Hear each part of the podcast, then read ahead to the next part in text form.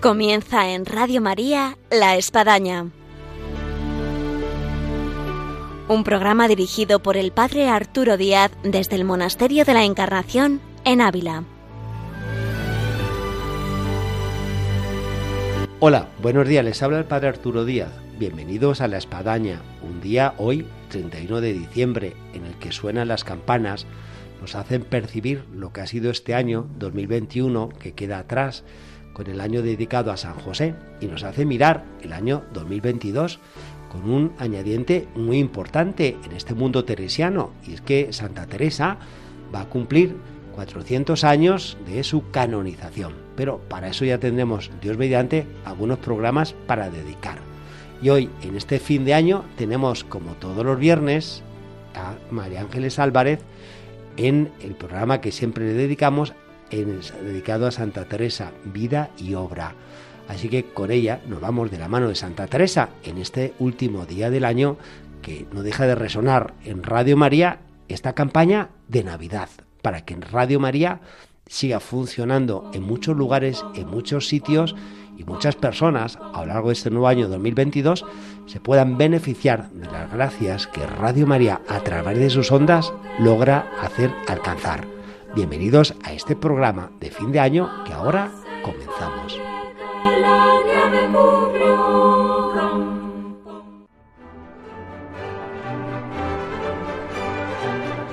Os doy una buena noticia, una gran alegría, que lo será para todo el pueblo.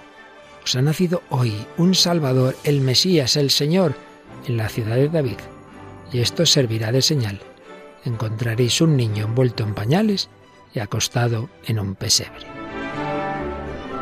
Este mensaje que anunciaron los ángeles en Belén es también la buena noticia que transmite Radio María gracias a mucha gente buena, que aporta su oración, sacrificios, voluntariado, donativos. Para poder seguir haciéndolo un año más, esperamos seguir contando con tu ayuda. Magos o pastores, ricos o pobres, niños, jóvenes o mayores, todos podemos colaborar de alguna manera. Puedes informarte de cómo hacerlo llamando al 91 822 8010 o entrando en nuestra página web radiomaria.es. Para seguir anunciando y deseando a todos una santa y feliz Navidad.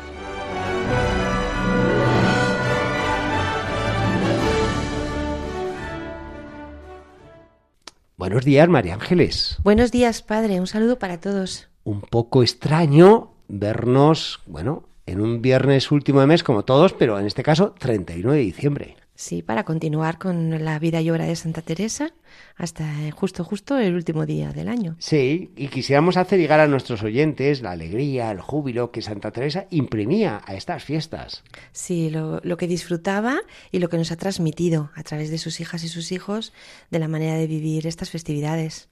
Porque es muy curioso e interesante muchas tradiciones que han quedado y costumbres en los Carmelos sean de coplas, sean de canciones, sean de la alegría en cuanto belenes a, a, montar, que si la portería, que si la cocina, que si las novicias, en fin.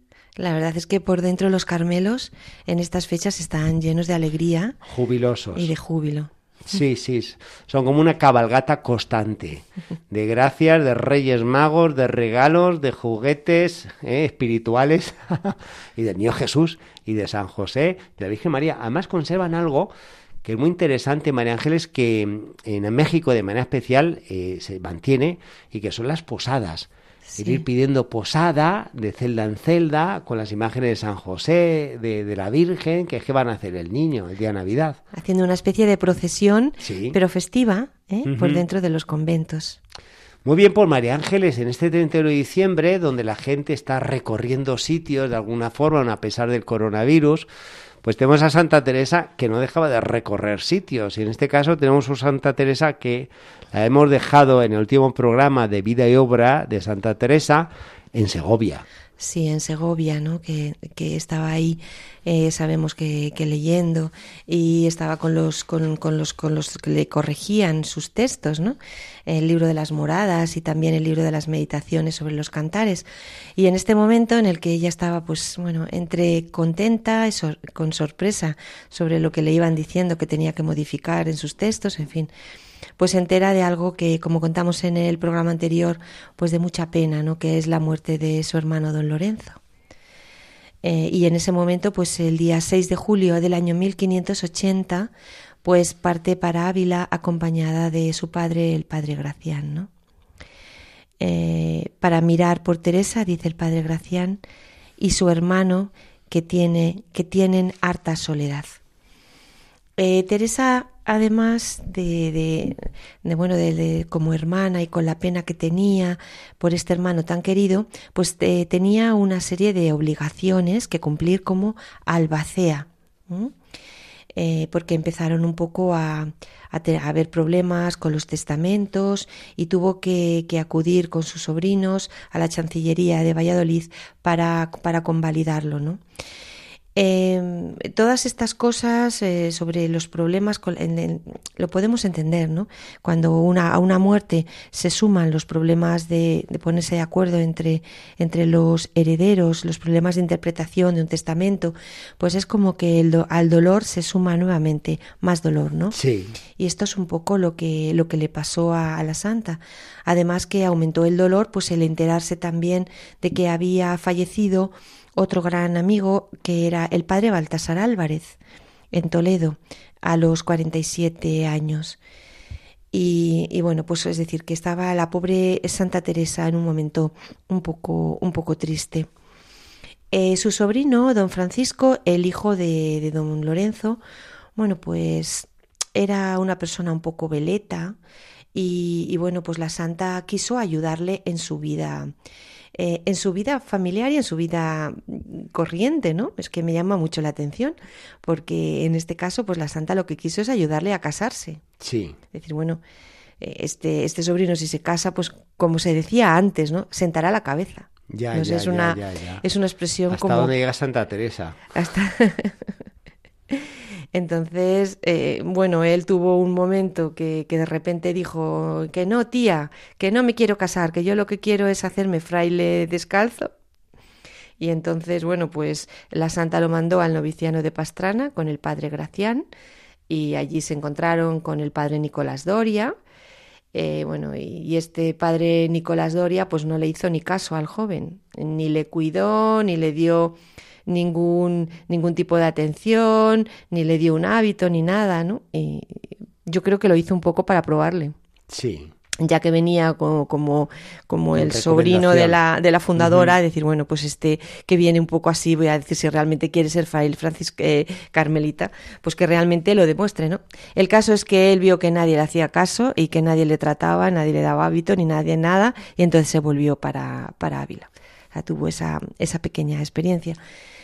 Esto a Teresa pues le dolió mucho. O sea, le dolió mucho que a su sobrino le hubieran tratado así. Sí, eh, pero bueno, duda. Yo también creo que también le dolió mucho ver la poca verdadera vocación que tenía su sobrino. O sea, ese dolerle mucho, le dolieron mucho a Teresa las dos cosas, ¿no? Pero bueno, es una manera también muchas veces en la vida religiosa de probar las personas que, que dicen que entran con una, con una vocación, ¿no? Que vengan a demostrar que realmente la tienen. Sí, yo creo, María Ángeles, que esto nos hace ver Santa Teresa dos aspectos. Uno, el aspecto familiar, hasta dónde llegaba su inquietud, su preocupación por sus sobrinos, en este caso por él, y, y la otra también, eh, la realidad de la vocación, donde yo algo que he podido decir muchas veces a, a quien tiene inquietud vocacional, que, que la vocación no es algo que se hereda, te puede ayudar el ambiente, pero no por el hecho de que a lo mejor tienes de dos hermanos en el seminario, tú ya pues vas a entrar, o tienes una hermana carmelita, pues o sea, pues tú ya tienes vocación de carmelita, en fin, ¿no? O porque tus padres quieren, pues o sea, pues eh, tú te vas al convento, ¿no? Entonces, como en este caso hay que dilucidar y percibir realmente que, que, Dios a uno le ha dado la vocación, que tiene las, las cualidades necesarias para vivir esa llamada. Claro. Y entonces, pues bueno, pues, pues vio que no. Lo que pasa es que le quedó como una especie de desconfianza Sin duda. de uh los religiosos, por una parte, y de su propia tía también. De manera que comenzó a buscar esposa y, um, y lo hizo pues, pues a espaldas de su tía. Encontró, encontró una novia, ¿no? En una joven de grande linaje, doña Orofrisia de Mendoza y Castilla, y con ella se casó el, el 8 de diciembre. Y bueno, no le hizo, no le hizo caso a, a la santa, Sí. y entonces a ella realmente no es que se enojara, eh, en un primer momento se, se alegró, pero bueno, pero en el fondo pues le dio pena el no haberle podido aconsejar porque ella estaba cumpliendo un poco las funciones casi de madre. Este, este joven no tenía padre ni madre y ella le hubiera gustado aconsejarle. Pero bueno, eh, había sido allí su elección, había visto que no tenía vocación, con lo cual aquello tiró para adelante. Eh, también Teresa se hizo cargo de la hija de don Lorenzo Teresa. Em, y lo que quiso, bueno, pues, pues fue, como decía, pues llenar ese, ese gran vacío del padre, ¿no? Y, bueno, pues eh, Teresita eh, sabemos que, que, había entrado en la vida religiosa con su tía, ¿no? Pero que muchas veces también, también la, la criticaba, o sea, la, porque muchas veces yo también creo que dentro de la confianza que, que a veces se da en el ámbito familiar, pues es como más fácil también un poco la crítica o sí. bueno, podemos decir el no estar de acuerdo en alguna cosa con un familiar y por tanto pues decirle, pues esto no me ha parecido bien, esto es lo que ha hecho mi tía o tal, ¿no? Sin darse cuenta que esa tía, bueno, pues es la fundadora y la madre de una gran familia a la que también ella le, le debía un, pues una disciplina, ¿no? Y un respeto. Y bueno, ella, la Teresita, pues sufrió pues un momento espiritual de sequedades y, bueno, realmente la santa le, le, vino a decir que estas sequedades, de las que sabemos que la santa nos habla muchas veces, ¿no? las sequedades en la oración y en la vida espiritual, pues la vino a decir que eran señal de que Dios la trataba como a fuerte y que la perfección no consistía en tener gustos, sino virtudes. Y que que no pensara en esto, que no se agobiara en esto, porque la devoción le, le volvería en cualquier momento. Es decir, que mm, vemos muchas veces como también estos procesos de, de sequedades eh, espirituales pues están promovidos también por estas inestabilidades psicológicas que a veces se sufren en relación pues con las con, las relaciones familiares sociales laborales no y está todo como como muy entre entremezclado no y, bueno, que y, que, y que la santa le da la vuelta a todo y dice, mira, si, si, si tienes estas sequedades, piensa que, que el Señor te está ayudando. Es, muy bonito esto, ¿no? Porque dice, te está tratando como fuerte, no te está tratando como a una debilucha, ¿no? Santa Teresa sabe mucho de esto. Basta recordar eh, todos los años de sequedad que pasó aquí en este monasterio de la Encarnación. Exactamente, en, en, un momento en el que pues tanto su debilidad física como psicológica no estaba en un momento de gran duda eh, y que y, de gran sequedad, pero que ella vio que era una gracia, o sea que era otra de las gracias místicas que ha tenido la santa, pues ha sido estos momentos de sequedades, ¿no? En lo que y también en, en ese sentido tan bonito, ¿no? Que tiene esta lectura de lo que ella dice como la perfección que no está en, hacer lo que nos gusta, eh, sino en lo que estoy dispuesta a hacer, sino en lo que realmente aumenta mis virtudes. Es decir, no es aquello que nosotros eh, pues queramos hacer de manera eh, voluntaria muchas veces sin poder hacerlo, sino realmente en, en el aumento de las virtudes en nuestra vida religiosa. María Ángeles, como muchos de nuestros oyentes que son habituales en nuestra escucha, el seguimiento de la espadaña en Radio María, no solemos poner en vida obra Santa Teresa canción entre medias, cosas que en el resto de los programas sí, pero es que esta vez, como estamos en el fin de año, 31 de diciembre, suenan los villancicos en esta Navidad, pues vamos a hacer que resuene un villancico en este nuestro programa último de este fin de año. Pues vamos a disfrutar de él. Los hombres gracia y paz desde el Señor.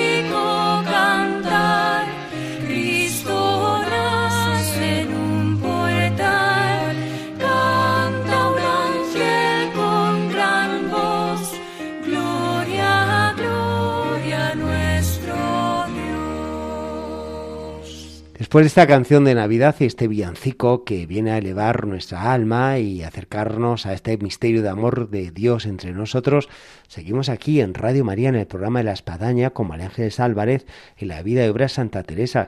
Y seguimos en este recorrido, en este último día del año, María Ángeles, con una Santa Teresa pues metida en estos asuntos familiares. Sí, y además metida también en todas las fundaciones, padre, porque en este momento tuvo que dejar también todo esto de su familia. Pues, en Ávila y hacia irse, no, tuvo que irse hasta Palencia. A Palencia. Eh, pasando por Valladolid, ¿no?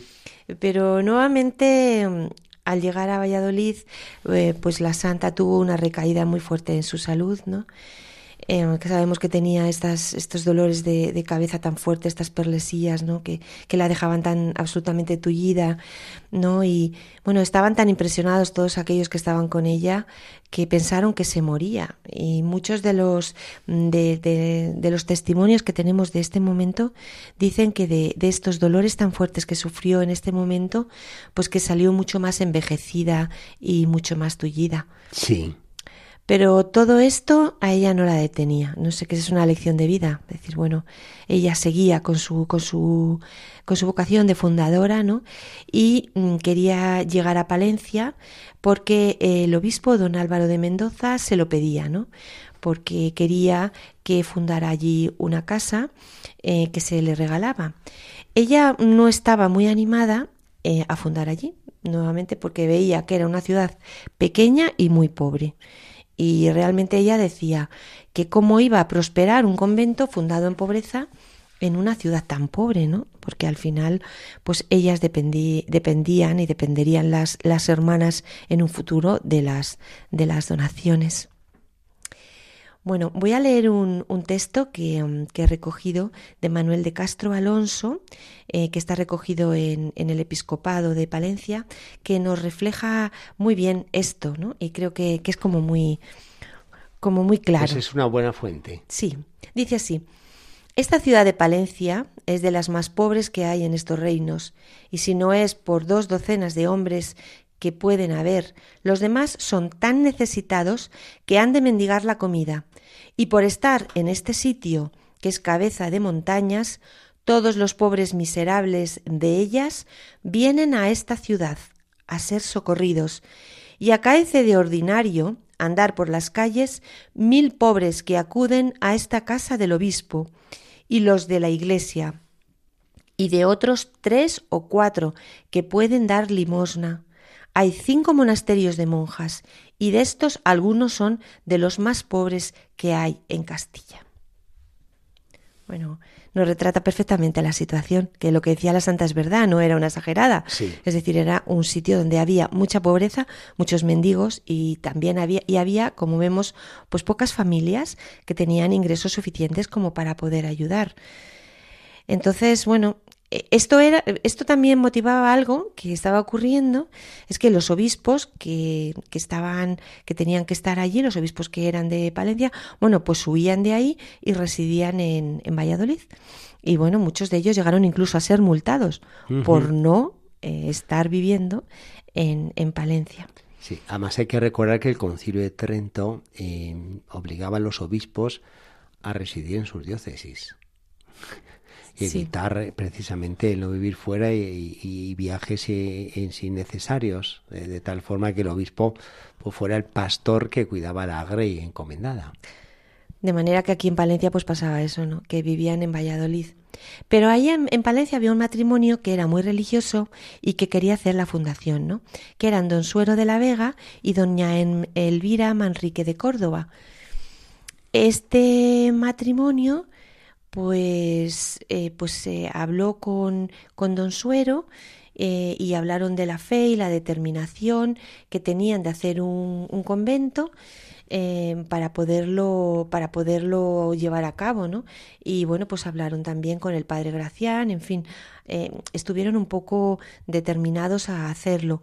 Los corregidores de la ciudad que sabían de la, de la pobreza pues se resistían a autorizar la fundación la santa en este momento se sentía con muy pocas fuerzas, ¿no? Eh, nos dice así en Fundaciones 29.3, aún la confianza que me solía dar Dios en haber de comenzar estas fundaciones tenía perdida, todo se me hacía imposible. Bueno, y nuevamente ocurrió algo que, como hemos contado, padre, sucede algunas veces, ¿no? Es que estas reticencias, pues la santa de repente, eh, por, por, un acto eh, y sobre todo por un sacramento, cambian completamente, ¿no? Un día al comulgar, ella sintió que el Señor la llevaba a la fundación y que, y que Él era el que le iba a dar las fuerzas, que Él era el que le iba a dar la salud y que la iba a empujar y la energía suficiente para, para hacerlo, con lo cual de ese sacramento de la, de la Eucaristía, la Santa salió completamente determinada hacer esta fundación. Esto, como estamos viendo y los, los, los oyentes habituales em, saben, es algo muy habitual en la Santa. Es decir, que... Sí, una cosa increíble.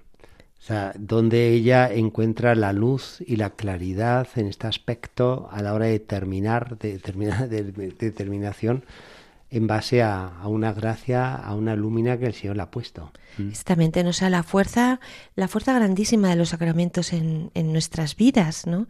Y, y, cómo realmente dan energía, dan luz, eh, dan eh, ener, eh, salud, es decir, cómo ella lo, lo manifiesta en, en, tantos momentos de su vida, no solo en este momento de la fundación de Palencia, sino como hemos visto en otros momentos. Sí. Bueno, y tomó dos monjas eh, para comprar el convento con sus dotes, que eran María e Isabel de Muncharaz, que cada uno aportó 800 ducados y que eran hijas de Isabel de Muncharaz.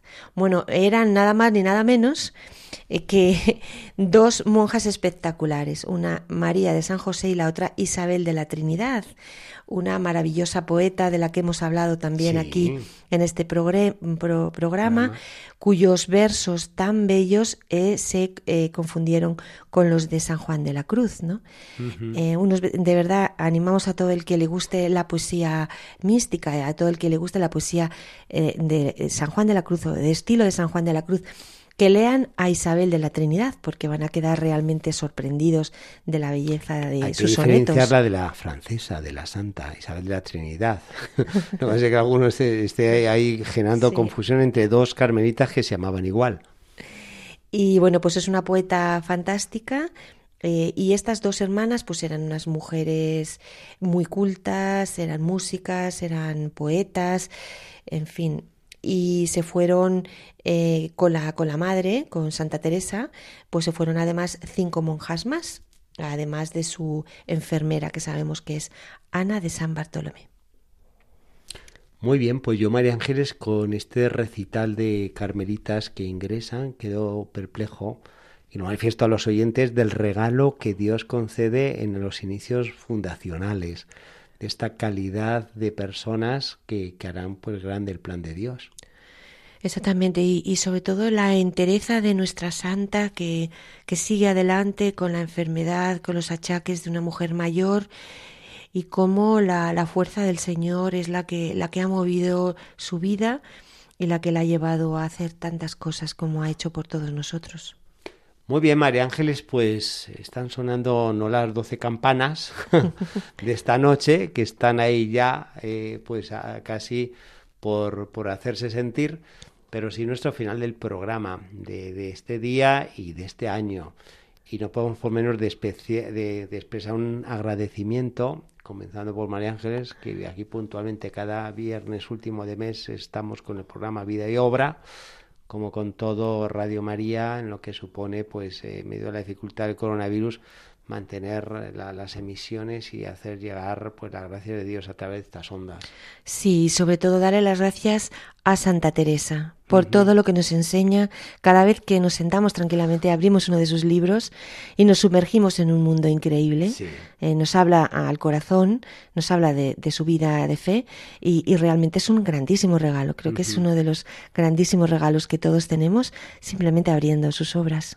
Y un agradecimiento también a nuestros oyentes que están ahí, pero que se nos hacen sentir, sea a veces con sus llamadas, sean con sus mensajes, como sea con su oración y cantidad de oyentes, desde quien está incluso en la cárcel, que nos lo ha manifestado, quien está en el hospital, quien está por la calle caminando, quien está trabajando y puede escuchar música, quien está en el taxi, quien está en su casa, en fin a todos esos oyentes nuestra gratitud. Sí, porque además la, la, radio lo que tiene a través de las ondas es una cercanía tan grande que parecemos todos realmente una verdadera familia. Sí.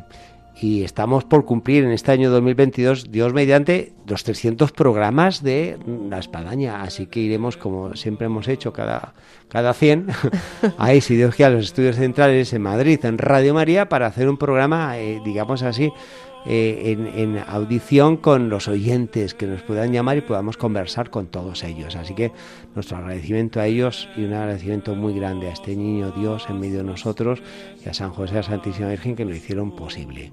Pues eh, feliz año nuevo a todos nuestros oyentes. Y muy bien, para todos aquí nuestra felicitación del nuevo año con las bendiciones del Señor y decirles, como siempre nos despedimos, hasta el próximo viernes, Dios mediante, pero en este caso del próximo nuevo año 2022. Un feliz año.